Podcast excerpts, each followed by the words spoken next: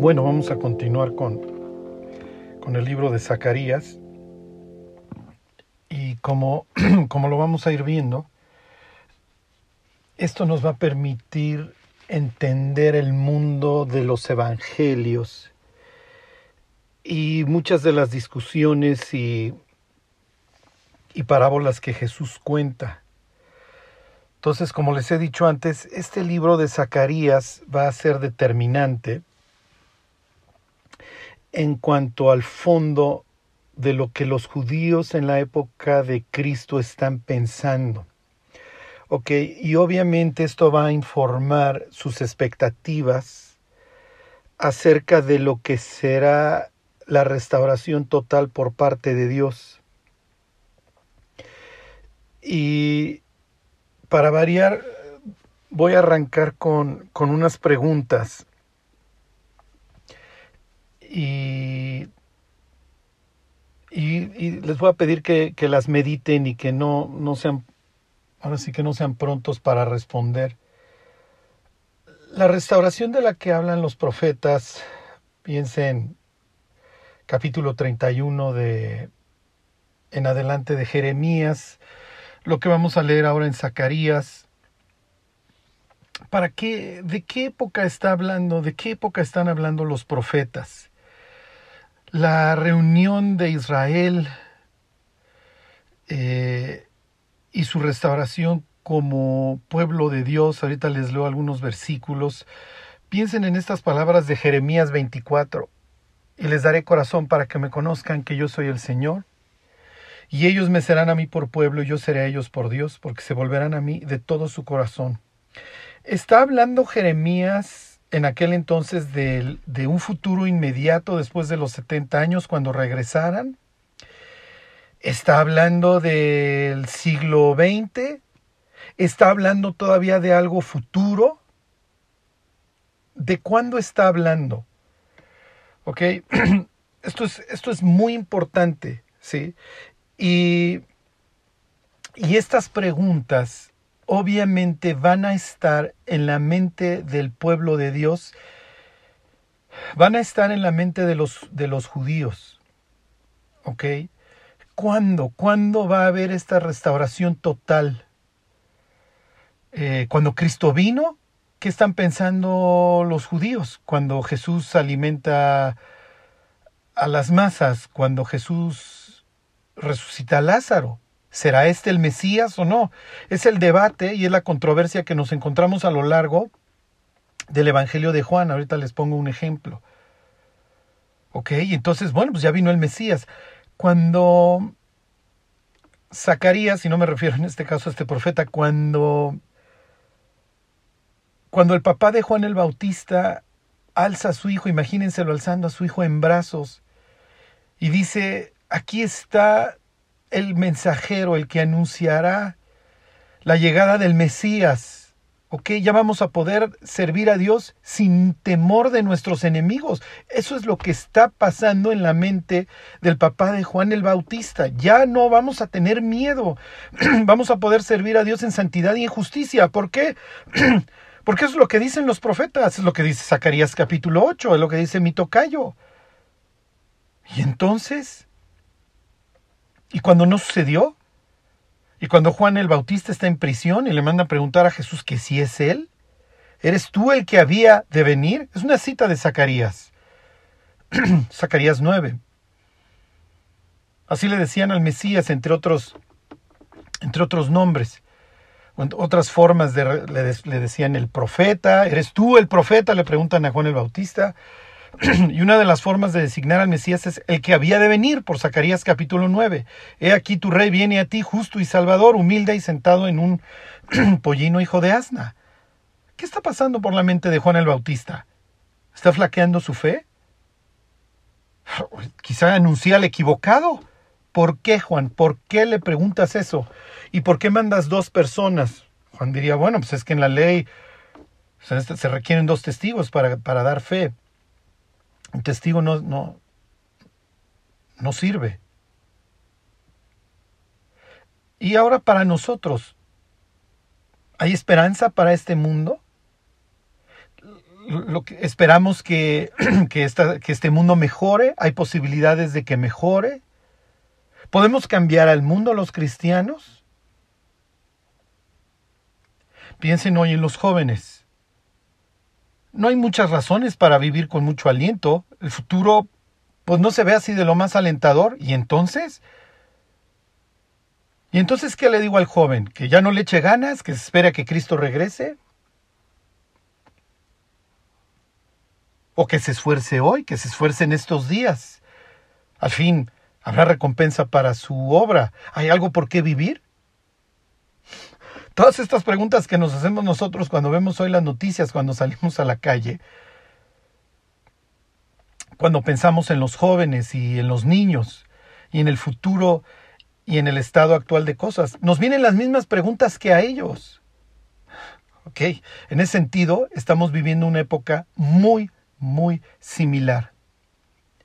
En la época de Zacarías, ¿ok? Para estos momentos tenemos cada vez el incremento, el ascenso del, ya no tanto el ascenso porque ya se estableció, pero cada vez más se va se va aumentando el poderío y se va afianzando el imperio persa. ¿Se acuerdan? Es la época axial. Ya, tenemos al gran, al primer imperio, y luego, ¿qué va a decir el libro de Esther? Desde la India hasta Etiopía. Tal y como hoy lo vemos, el mundo empieza a hablar un mismo idioma. Las conversaciones giran alrededor de lo mismo en Nueva York, en la Ciudad de México y en Beijing. Se habla del mismo tema.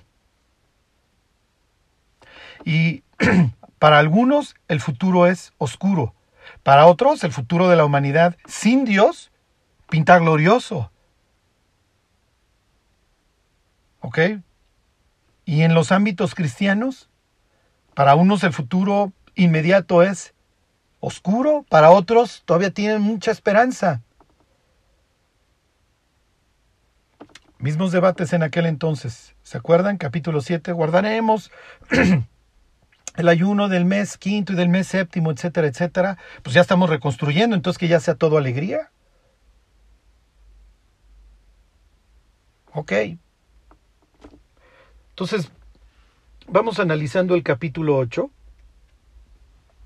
y mantengan su cráneo, ok, mantengan su cráneo presente y piensen en el mundo que hoy nos ha tocado vivir. Dios ya se reconcilió con su pueblo. ¿Cómo estaría el estado de la iglesia cristiana? Unos dirían, no, sí, Dios ya se reconcilió con su pueblo y otros dirían, no, para nada. Aún entre los propios judíos tienen estos debates, ¿eh? Bueno, pues es que si ya regresamos y hay otros judíos ultraortodoxos que dicen, para nada, yo no me regreso a esa tierra hasta que regrese el Mesías. Bueno, ellos no dirían hasta que regrese, hasta que venga el Mesías. Y los cristianos, los que les gusta el tema escatológico, toman ciertas noticias y dicen, entonces este hecho me debe de indicar que esto ya se disparó. ¿Ok? Y entonces, y lo que, para lo que nos va a servir esto es obviamente intentar entender mejor el tiempo que nos tocó vivir. ¿Ok? Y entender los evangelios. Y entender cuál es el plan para, de Dios para nuestras vidas en este momento. ¿Ok? Bueno, pues si siguen con su cráneo presente, dice Zacarías 8.1, vino a mí palabra de Jehová de los ejércitos diciendo, ¿ok? Y este tema de así ha dicho, así ha dicho va a seguir continuando y hagan de cuenta que Dios va a dar como mini paquetes de información, ¿ok? Ok, dice, así ha dicho Jehová de los ejércitos, celé a con gran celo y con gran ira la celé. Dios, nos queda bastante claro, ok. Este, después de todos los estudios que tuvimos acerca de los cinco capítulos de Lamentaciones, nos queda claro que Dios quedó bastante, vamos, que los celos lo inundaron. ¿Ok? Este tema de los celos es recurrente en la Biblia por el simple hecho de que a Dios le gusta este tema de la exclusividad. Así empieza su convenio de vasallaje que establece con su pueblo. yo te liberé, en ese sentido yo te compré y tú eres mi vasallo, tú eres mi siervo. ¿ok? Es una de las formas en las que Dios llama a su pueblo. Le llama a su hijo, le llama a su siervo, ¿ok? De Egipto llamé a mi hijo, ¿ok? Deja ir a mi hijo. Bueno, pues también son sus protegidos, ese sería un mejor término. Y su convenio arranca diciendo, yo soy el Señor tu Dios que te saqué de, de tierra de Egipto, de casa de servidumbre. O sea que tú tenías una servidumbre bastante inútil y te dedicabas a acumular para el mundo, en este caso representado por Faraón, que te aborrece y que ahoga a tus hijos. ¿Ok? Eso es el mundo de hoy, asfixiando hoy a los pobres chamacos desde los 7, 8 años con un teléfono en la mano y viendo cosas que muchos seres humanos nunca soñaron ver, y esto lo digo en mal sentido, en toda su vida. Y esto es ya desde los 8 o 9 años con unos impactos en el cerebro. Siendo ahogados por Faraón, obviamente, ¿ok? Asfixiados en un mundo de repugnantes vicios y pecados, tinieblas, desesperanza, esclavitud. La lista sigue y sigue. Entonces, pero yo te saqué. Tú trabajabas para él. Así empezaban tus días, cansados y terminabas cansado.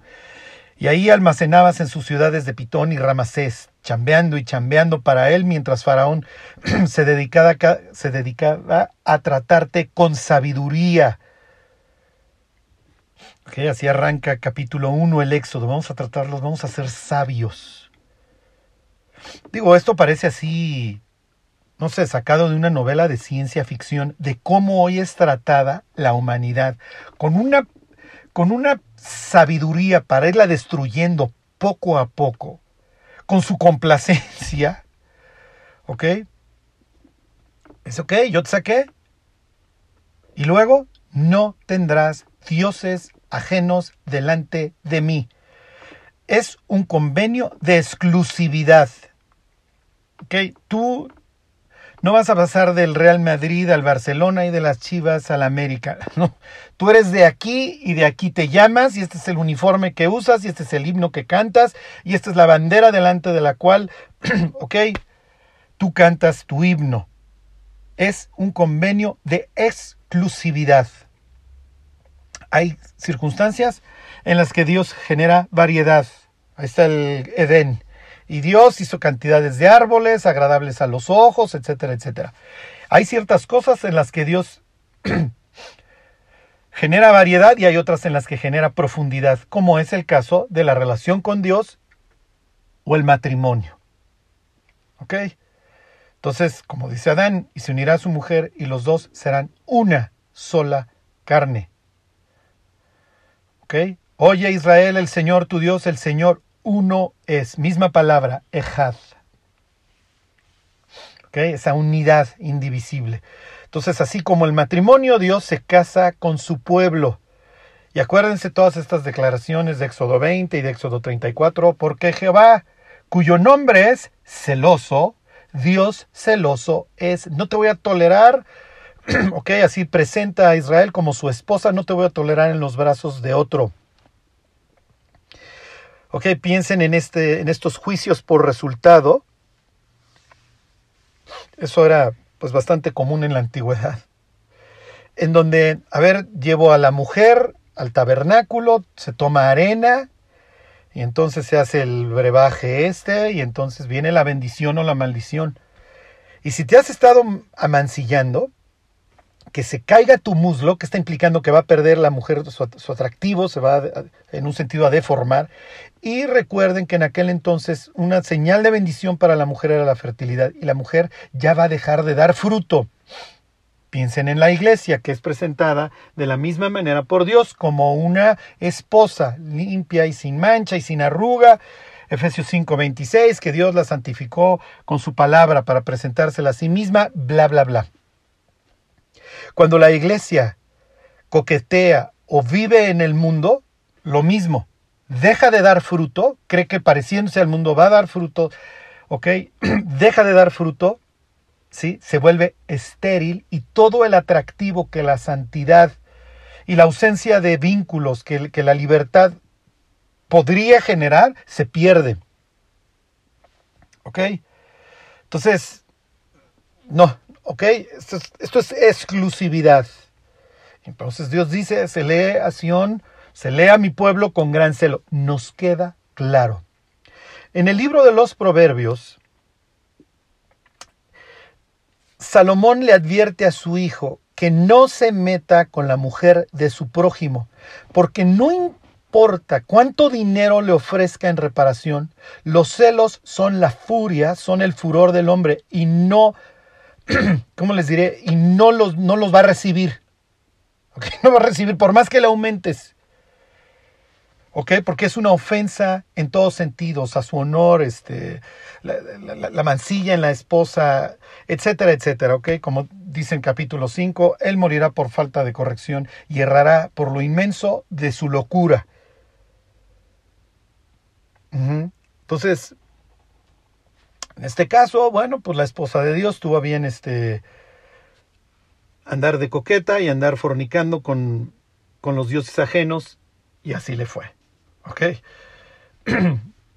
si leyéramos la cantidad de eufemismos que hay en Ezequiel 16, que es un pasaje bastante explícito, que Dios hace unas comparaciones bastante que no esperaríamos encontrar en la Biblia, bastante extrañas. ¿Ok? Les leo Jeremías 3:19, ¿se acuerdan de esta palabra rib? pleito, eh, juicio legal, traigo demanda contra mi esposa, nos estamos divorciando y nos estamos agarrando del chongo. Acuérdense, alguien, alguien eh, lo, lo, preguntó en uno de los comentarios de los estudios, que la mujer cuando era repudiada por el marido no podía volverse a casar. Entonces alguien pregunta cómo se puede cómo puede restaurarse la relación entre la esposa y en este caso el esposo si el esposo ya le dio carta de repudio en ese sentido. bueno, está la resurrección de Cristo, ¿sí? El esposo muere, paga la deuda por ella. Bueno, dice Jeremías 3:19 en adelante. Dice, se los, este se los leí este, la semana pasada. Yo preguntaba, ¿cómo os pondré por hijos y os daré la tierra deseable? ¿Sacaban la queja de Dios en capítulo 7? Es que desgraciaron todo lo que Dios les dio. Convirtieron en desierto, en muladar, en chiquero la tierra deseable. Dice la rica heredad de las naciones. pues sí, nada más y nada menos que estaba puesta en el ombligo de la zona. Entonces, Salomón, ¿se acuerdan? Compra de aquí vende allá caballos, que era, pues Salomón, eso no, no está prohibido dentro de tu currículum. Pero bueno, para empezar, Israel estaba colocado entre tres continentes. Y entonces dice la rica heredad de las naciones, me llamaréis Padre mío, y no os apartaréis de en pos de mí. Pero como la esposa infiel abandona a su compañero, así prevaricasteis contra mí, oh casa de Israel, dice Jehová. Ok, entonces, ¿se acuerdan? Dios presenta a Israel como su esposa, en este caso, la esposa que lo abandona, lo mismo que en el libro de Oseas. ¿Ok? Y en el capítulo 31, más adelante del propio Jeremías va a decir, aunque yo fui un esposo para ellos, ni modo, rompemos el convenio de matrimonio anterior y hacemos uno nuevo. ¿Sí? Por eso es que tenemos un nuevo pacto, nosotros le llamamos el Nuevo Testamento. Y el marido, la noche unas horas antes de morir, alza una copa en un ritual, ahorita no me detengo, pero que tenía que ver con el matrimonio y dice, este es el nuevo pacto, pues sí, va a costar muchachos, en mi sangre. Bueno, les continúo con, con Zacarías. Dice, fíjense, versículo 8.3, así dice Jehová, yo he restaurado a Sion, la palabra es Shub, la palabra es la misma que se utilizaría para arrepentimiento, y moraré en medio de Jerusalén, y Jerusalén se llamará ciudad de la verdad, y el monte de Jehová de los ejércitos, monte de santidad. Ok, tenemos aquí un concepto que se va a estar repite y repite, porque esa es la idea, verdad. Ok, y el siguiente concepto que se va a manejar es paz. Les pregunto, ¿De cuándo está hablando Dios? ¿Está hablando Dios en la época de Esdras? Ajá. ¿Está hablando Dios en la época de Nehemías? Eso es más adelante. ¿Está hablando Dios en esta época de Josué, hijo de Josadac y Zorobabel, los reconstructores? ¿Se acuerdan? Ellos profetizan para alentar al pueblo a Zorobabel, a Josué, a que continúen. Es lo que estuvimos viendo en los capítulos previos. Y de repente tenemos este movimiento hacia un futuro. Dios dice que todavía este lugar se va a llamar eh, ciudad de santidad, está hablando en futuro. Y el monte de Jehová de los ejércitos, monte de santidad. ¿De cuándo está hablando? ¿Esto ya sucedió? Si tú fueras en el 2500, bueno, en el 530 antes de Cristo, 537, en esa época, un judío, y escuchas a Zacarías decir esto, Oye, mira que este, este lugar se va a llamar, este, la ciudad se va a llamar ciudad de verdad, y el monte donde estamos construyendo el templo se va a llamar monte de santidad. ¿Está hablando de este momento? ¿Está hablando de algunos años? Está hablando de un futuro. Y si de un futuro, pues ¿cuándo? Y además empiezan todas estas confusiones. ¿Por qué? Porque efectivamente Jeremías, capítulo que era el 29 y el 25 decían que después de 70 años íbamos a regresar, íbamos a reconstruir, y es lo que dice Esdras capítulo 1. Ciro, pues le pasa a nadie que firme el decreto, regresense muchachos y edifiquen. Ok, tiene la misma estructura, ¿se acuerdan el decreto que Mateo 28, los, últimos versículos? Toda potestad me es dada debajo del cielo, así que los que estén, sea su Dios con él, y suban a Jerusalén y reconstruyan vayan.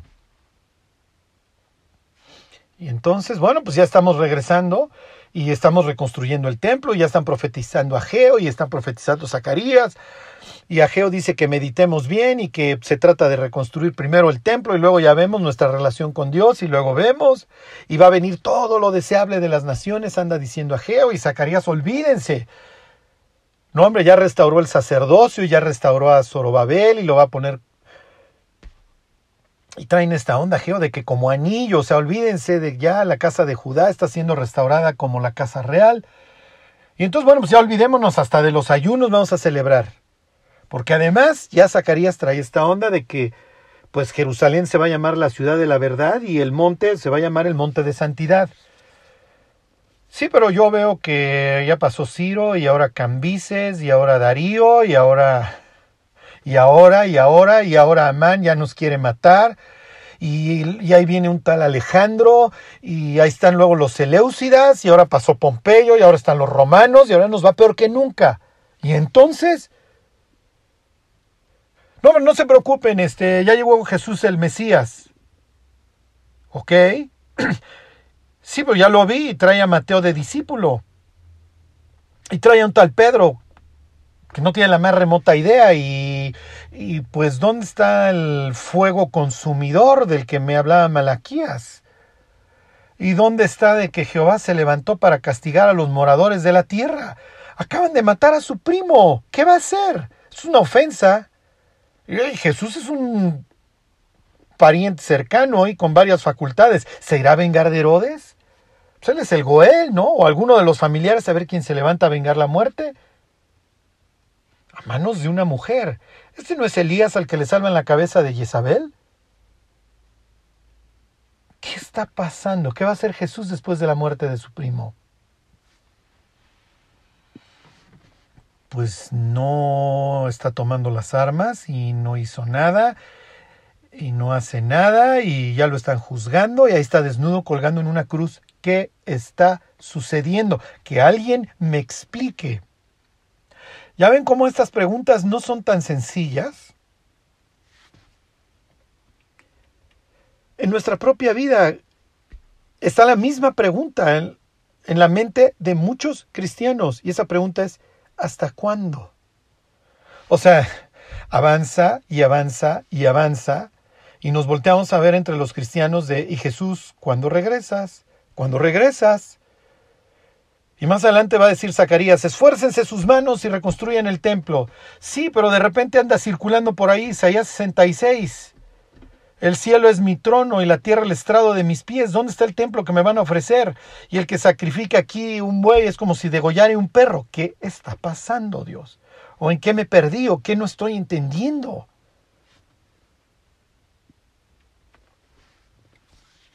Más adelante les voy a leer unos versículos de, de Lucas 15 y van a entender qué es lo que está sucediendo en la mente de los fariseos. ¿Qué está pasando por la mente de los esenios? Ok. Fíjense, dice Zacarías 8:5. Y las calles de la ciudad estarán llenas de muchachos y muchachas que jugarán en ellas. Ok, tenemos una reversión de la historia en Lamentaciones 5. Sacuán en Lamentaciones, perdón, este, en Lamentaciones.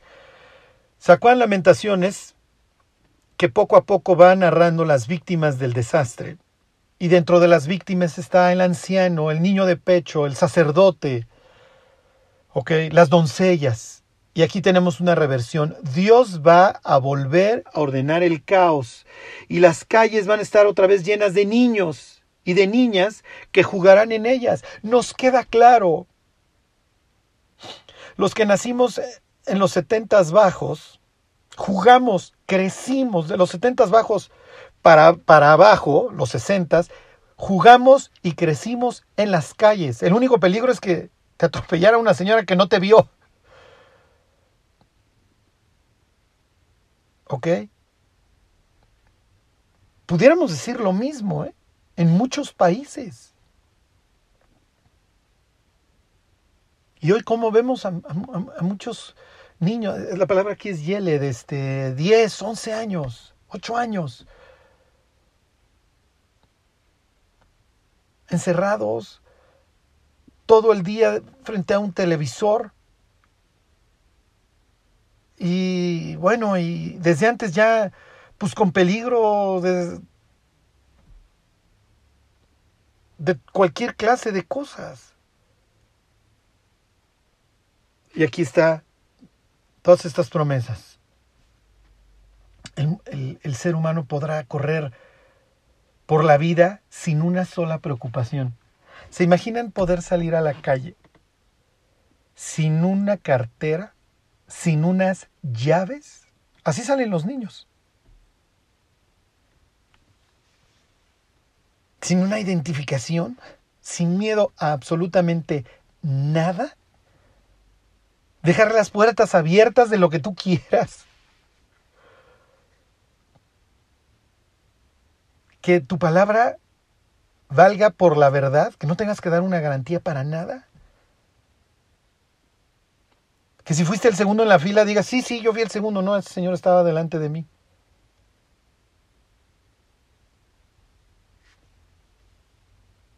Y dice Dios, alguien estará pensando, oye, es increíble. Imagínense una ciudad total y perfectamente perfecta, moderna, con un edificio imponente en el centro, de cuyo lobby brota un río, del cual si bebes en ese instante quedas total y perfectamente rejuvenecido, y a los lados del río árboles hechos específicamente para generar placer en el gusto, en el sentido del gusto. No existen los doctores, no existen los abogados, no existen las cárceles, no existen los tribunales, no existe la mala conciencia. Esto es lo que Dios le está ofreciendo a la humanidad. Y el precio que pagó, lo pagó en un monte que hasta la fecha tiene forma de calavera. Y se los voy a decir con todas sus letras, el excusado del mundo, donde se vertió toda la inmundicia de la humanidad sobre una persona para lograr esto, para lograr un futuro indescriptible, en donde los niños puedan salir a las calles, jugar 18 horas de sol a sol y regresar a sus casas en total y perfecta paz. Sin que alguna perversa persona haya sacado el celular y les haya dicho, mira. La, reacción a las palabras de Zacarías fueron naturales. La gente alzó las cejas. ¿Esto puede ser? Y dice Zacarías 8:6, así dice Jehová de los ejércitos. Si esto, si esto parecerá maravilloso a los ojos del remanente de este pueblo en aquellos días, también será maravilloso delante de mis ojos, dice Jehová de los ejércitos. Esto es típico, ¿se acuerdan en los evangelios?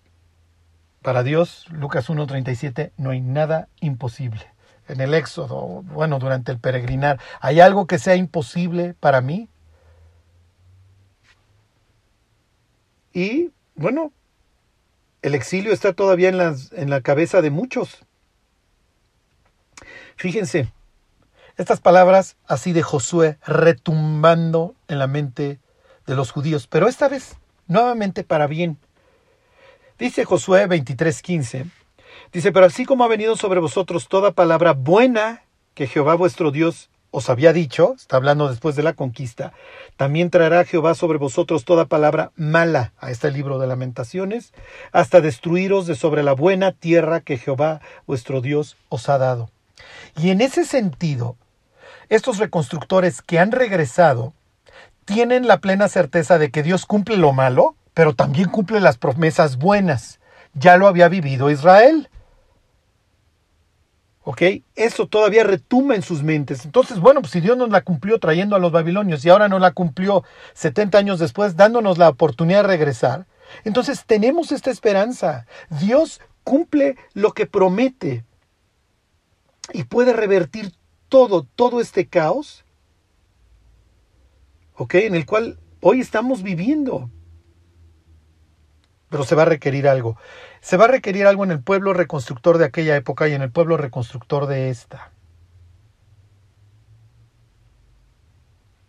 Fíjense, Zacarías 8:7. Así ha dicho Jehová de los ejércitos, he aquí yo salvo a mi pueblo de la tierra del oriente, ¿se acuerdan? Esto es típico, pero ya no solamente del oriente, ya están esparcidos por todos lados y de la tierra de donde se pone el sol, de oriente, de occidente. Isaías 43 dice del norte, del sur, de todos lados. Dice versículo 8, y los traeré y habitarán en medio de Jerusalén y me serán por pueblo, y yo seré a ellos por Dios en verdad y en justicia. Nuevamente este tema de la verdad, de la relación con Dios, no de dientes para afuera, sino de la relación con Dios en lo profundo, en lo secreto. Lo que diría David después de que, de que anduvo dando, poniendo una cara ahí en su hipocresía durante nueve, diez meses. He aquí tú amas la verdad en lo íntimo y en lo secreto me has hecho comprender sabiduría. Cuando ayunes, cuando ores, cuando des, ¿se acuerdan? Es en lo secreto, es en lo secreto, es en lo secreto, es en lo profundo. Es en verdad. ¿Esto ya se cumplió? ¿Está por cumplirse? ¿Se cumplió en la época de Zacarías y de Ageo? ¿Se cumplió años más tarde? Cuando Esdras dijo, a ver, vamos a celebrar la fiesta de los tabernáculos.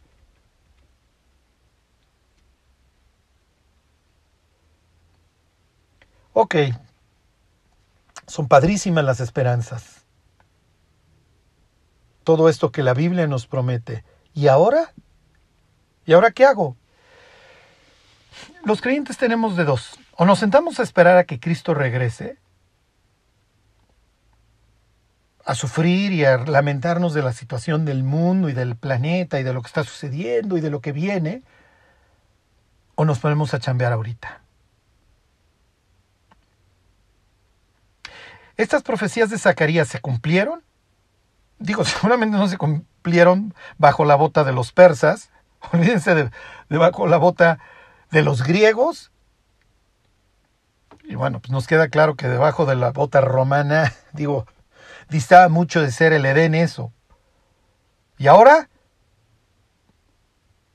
bueno, ahora estamos en los, las guerras y rumores de guerras y bombardeos. Entonces, ¿se habrá ya cumplido esto? Y ellos me serán a mí por pueblo, y yo seré a ellos por Dios. ¿Eso ya se habrá cumplido o estará por cumplirse?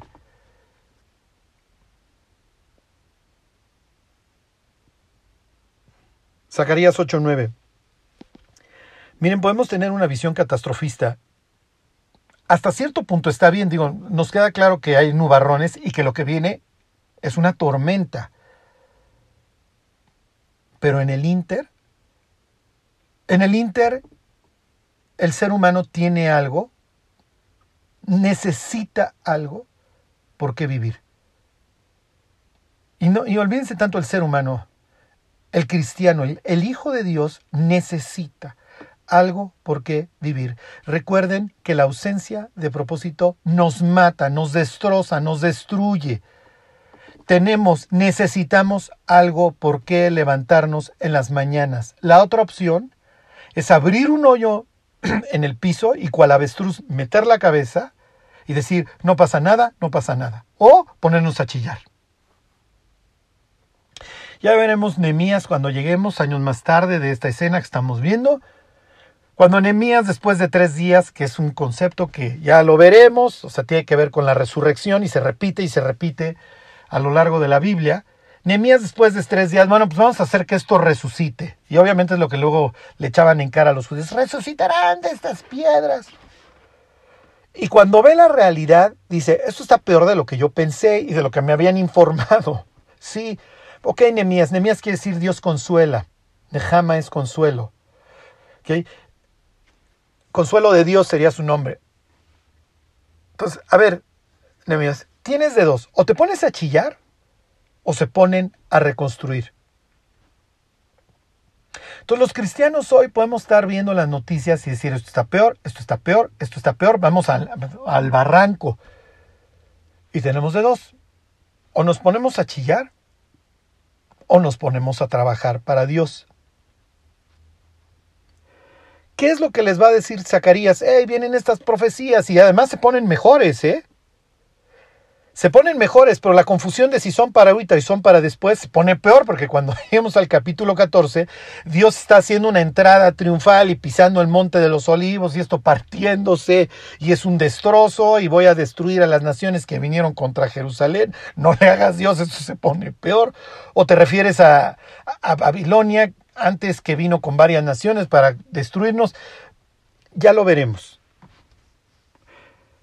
En el Inter, Zacarías, memorícenselo, 8.10, perdón, 8.9.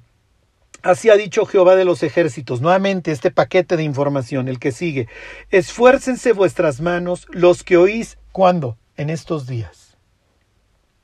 Si las profecías son para el futuro o no son para el futuro, obviamente Judas Macabeo le va a quedar claro que estas profecías de Zacarías creo que hablan de un futuro que no era inmediato para ellos bajo la bota seleucida. ¿Ok? En esa época, piensen, siglo 3, 2 antes de Cristo, pues tenían que abrir el periódico a ver a quién le pagaban ahora los impuestos.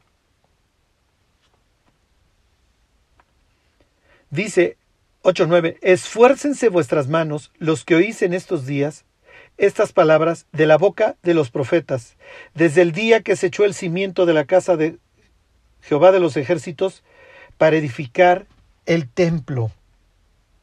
¿Ok? Entonces ya, ya estás aquí, ya estás reconstruyendo, no te detengas. Llevaban 17 años, para estos momentos ya no, pero durante cuando arrancan las profecías de Ageo y Zacarías, estos llevan 16, 17 años con el templo muerto de la risa, o sea, ya lo habían dejado de reconstruir. ¿Ok? No. Reconstruye, reconstruye, reconstruye. Edifica, edifica, edifica. Lo mismo sería para nosotros. Es lo que dice la carta a los Efesios, es lo que dice Pablo. Dios va construyendo su templo. ¿Ok? Y según la actividad propia de cada miembro se va haciendo esto, este templo para la morada, para la habitación. ¿Ok?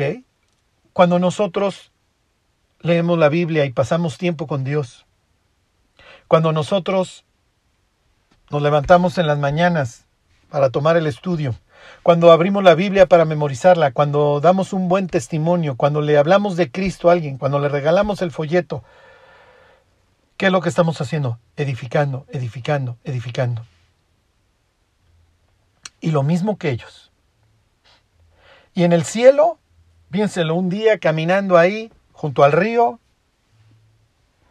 este, saliendo por la puerta de Judá, por la puerta de Isaacar, por la puerta del, israelita, de alguno de los hijos de Jacob que ustedes quieran, vas platicando con nuestros reconstructores.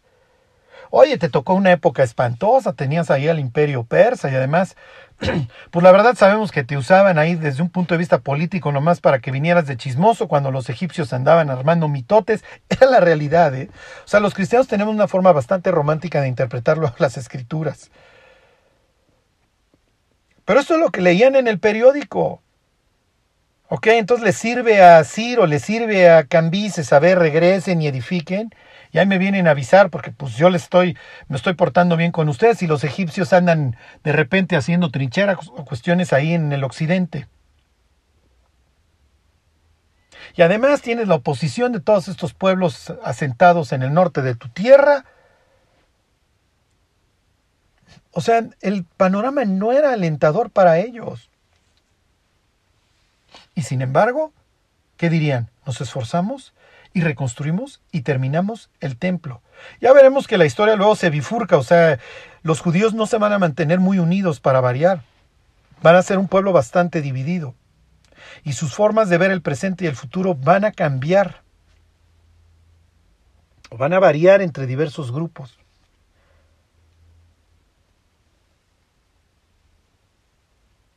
Pero el mismo, la misma idea sería para nosotros. Entonces, imagínense, estás platicando con alguien en el futuro, ahí ya en la Nueva Jerusalén. Bueno, Cristo regresa y estamos ahí contentos, este, celebrando la fiesta de los tabernáculos. ¿Y a ti qué época de la vida te tocó? No, pues yo fui un judío en el 518 antes de que viniera el Mesías y pues me tocó el imperio persa y la verdad la tuvimos bien dura y bien difícil. Y a ti, no, pues a mí me tocó el siglo XXI. No, pues qué te platico. ¿Ok? También imperio mundial, etcétera. La sombra se iba cada vez extendiendo más. ¿Ok? A ti te tocó luchar contra también la imposición de un, de un solo Dios, como era Ahura Mazda y pues también a nosotros se veía, se venía vislumbrando el quién como la bestia, que iba a haber una sola religión y una sola moneda y estas restricciones y etcétera, etcétera. O sea, los dos tuvimos la oportunidad de deprimirnos o de esforzarnos en la construcción del templo.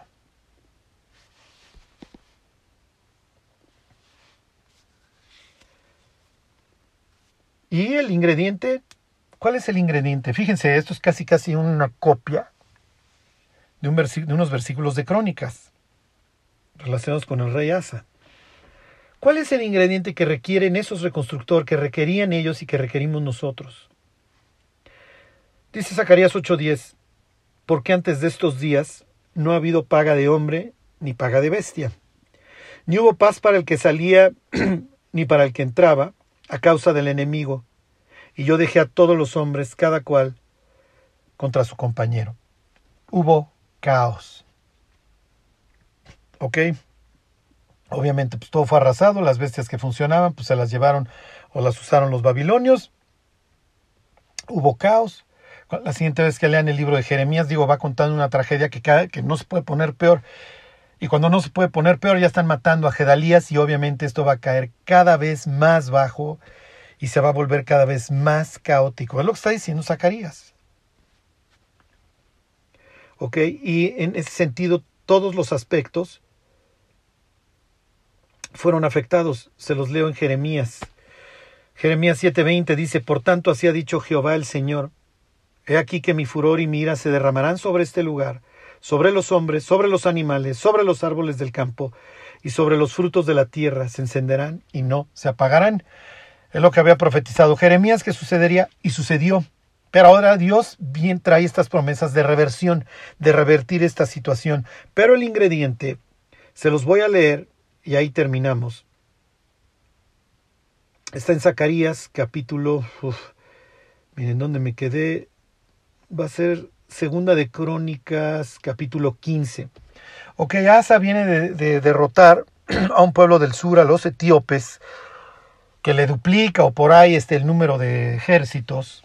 Y cuando regresa, obviamente hay gozo. La casa de Judá ha confiado en Dios y así como David venciendo a Goliat, estos han vencido a un enemigo mucho mayor. Y el ingrediente es la fe, la confianza. Ok, viene regresando de su victoria, se los leo segunda de Crónicas 15, y dice, vino el Espíritu de Dios sobre Azarías, hijo de Obed, y salió al encuentro de Asa y le dijo, Oídme Asa y todo Judá y Benjamín, Jehová estará con vosotros si vosotros estuviereis con él y si le buscareis. Será hallado de vosotros, mas si le dejareis, él también os dejará. Muchos días ha estado Israel sin verdadero Dios y sin sacerdote que enseñará y sin ley. Pero cuando en su aflicción se convirtieron a Jehová Dios de Israel y le buscaron, él fue hallado de ellos. En aquellos tiempos, fíjense, esto es prácticamente una copia que va a hacer Zacarías luego, en aquellos tiempos no hubo paz, ni para el que entraba ni para el que salía, sino muchas aflicciones sobre todos los habitantes de las tierras. Y una gente destruía a otra, y una ciudad a otra, porque Dios los turbó con toda clase de calamidades. Pero esforzaos vosotros y no desfallezcan vuestras manos, porque hay recompensa para vuestra obra. Misma idea, parece que estuviera que estudió Zacarías ese día, segunda de Crónicas. Ok, misma idea. Hubo caos, no había paz ni para el que entraba, ni para el que salía a causa del enemigo, un hombre destruía a otro, ¿ok? Pero hay recompensa para su obra. Pero esa recompensa viene por la fe. Acuérdense, sin fe es imposible agradar a Dios. Porque el que se acerca a Dios tiene que creer que existe y que es recompensador de los que se acercan a Él. Y la misma fe que estaba demandando de estos reconstructores es la misma que está demandando hoy de nosotros. Y ellos tienen unas, unas promesas increíbles que le le está haciendo Zacarías. Y ya lo veremos nosotros la próxima semana. Tenemos unas todavía más amplias. Nosotros ya tenemos el libro completo. Y nos queda claro, a ellos les faltaban más o menos 2500 años. A nosotros nos falta súper, súper poco. Y mientras, tenemos de dos. O nos ponemos a llorar o nos ponemos a edificar el templo de Dios. Y para eso vamos a requerir fe. Así que, dijera Pablo, la fe es por el oír y el oír por la palabra de Dios. Acuérdense que leían en voz alta. Nunca se apartará de tu boca este libro de la ley. No tenían puntuación, entonces para darle sentido al texto entonces no se separa de la boca, la fe es por el oír y el oír por la palabra de Dios. ¿okay? Estar escuchando. En este caso para nosotros sería estar, nosotros tenemos esta oportunidad de, los, de la puntuación que le dio a la humanidad la oportunidad de leer en silencio y meditar e ir más profundo en un texto. Ellos iban profundo no solamente porque lo leían en voz alta, sino porque se lo memorizaban. Bueno, nosotros podemos hacer las dos cosas. Que no se aparte la Biblia de nosotros. Al final de cuentas, nuestra mente se parece a una computadora en el sentido de que basura dentro, basura afuera. Le metes basura al sistema, te va a arrojar basura. Lo mismo nuestra mente y nuestro corazón. ¿Tenemos fe? Vamos a tener que pasar tiempo con Dios. Vamos a tener que orar. Lo vamos a tener que buscar. Mas ahora, esfuércense vuestras manos. Que Dios los bendiga.